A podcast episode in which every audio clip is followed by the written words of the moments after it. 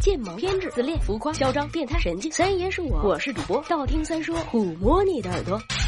十万个为什么？你是什么星座的？我是水瓶座来的。你属什么？我属切。这么暴露年龄的问题，你以为我会说吗？那么大家有没有想过，为什么外国人的星座有十二个，中国的属相也有十二个？东西方为什么都这么默契的选择了十二呢？不是默契，这两个是同宗同源啦。中国人常说黄道吉日，黄道吉日。其实黄道的说法并不是我们老祖宗发明的。黄道这个概念，目前确知的最初来源是在古巴比伦，后来被古埃及人沿用了。不过那个时候黄道被称之为月道，也就是月球在天空上经过的轨迹。古巴比伦占星文献《离星》就记录着月道上各个星座的名称。最初的最初，星座是有十八个的，分别是白羊、双子、狮子、侍女、天秤、天蝎、人马、摩羯、宝瓶、双鱼、卯星团、B 星团、猎户、庸仙、御夫、鬼星团、南鱼、北鱼。在这里偷偷的插一句，原来的南鱼、北鱼是不是就合并成现在的双鱼了？至于为什么十八个变成了十二星座，原因似乎不详。现在已知的是，今天的十二宫系统到公元元年前后还没有最终定型。科学家们普遍认为，苏美尔人利用月亮盈亏作为定年的参考，以十二个月作为一年的基本单位，减十八为十二，或许与这个因素有关。至于中国的属相为什么是十二个，这个是由十二支的推演而来。关于十二支的由来，争论有很多。最重要的观点来自于郭沫若，他在《释干之中论证过，十二支即黄道十二辰，包括岁星的十二个岁名，也都来源于古巴比伦。这么想起来，古巴比伦真的好厉害的说。行了，就到这吧，晚安啦，么么哒。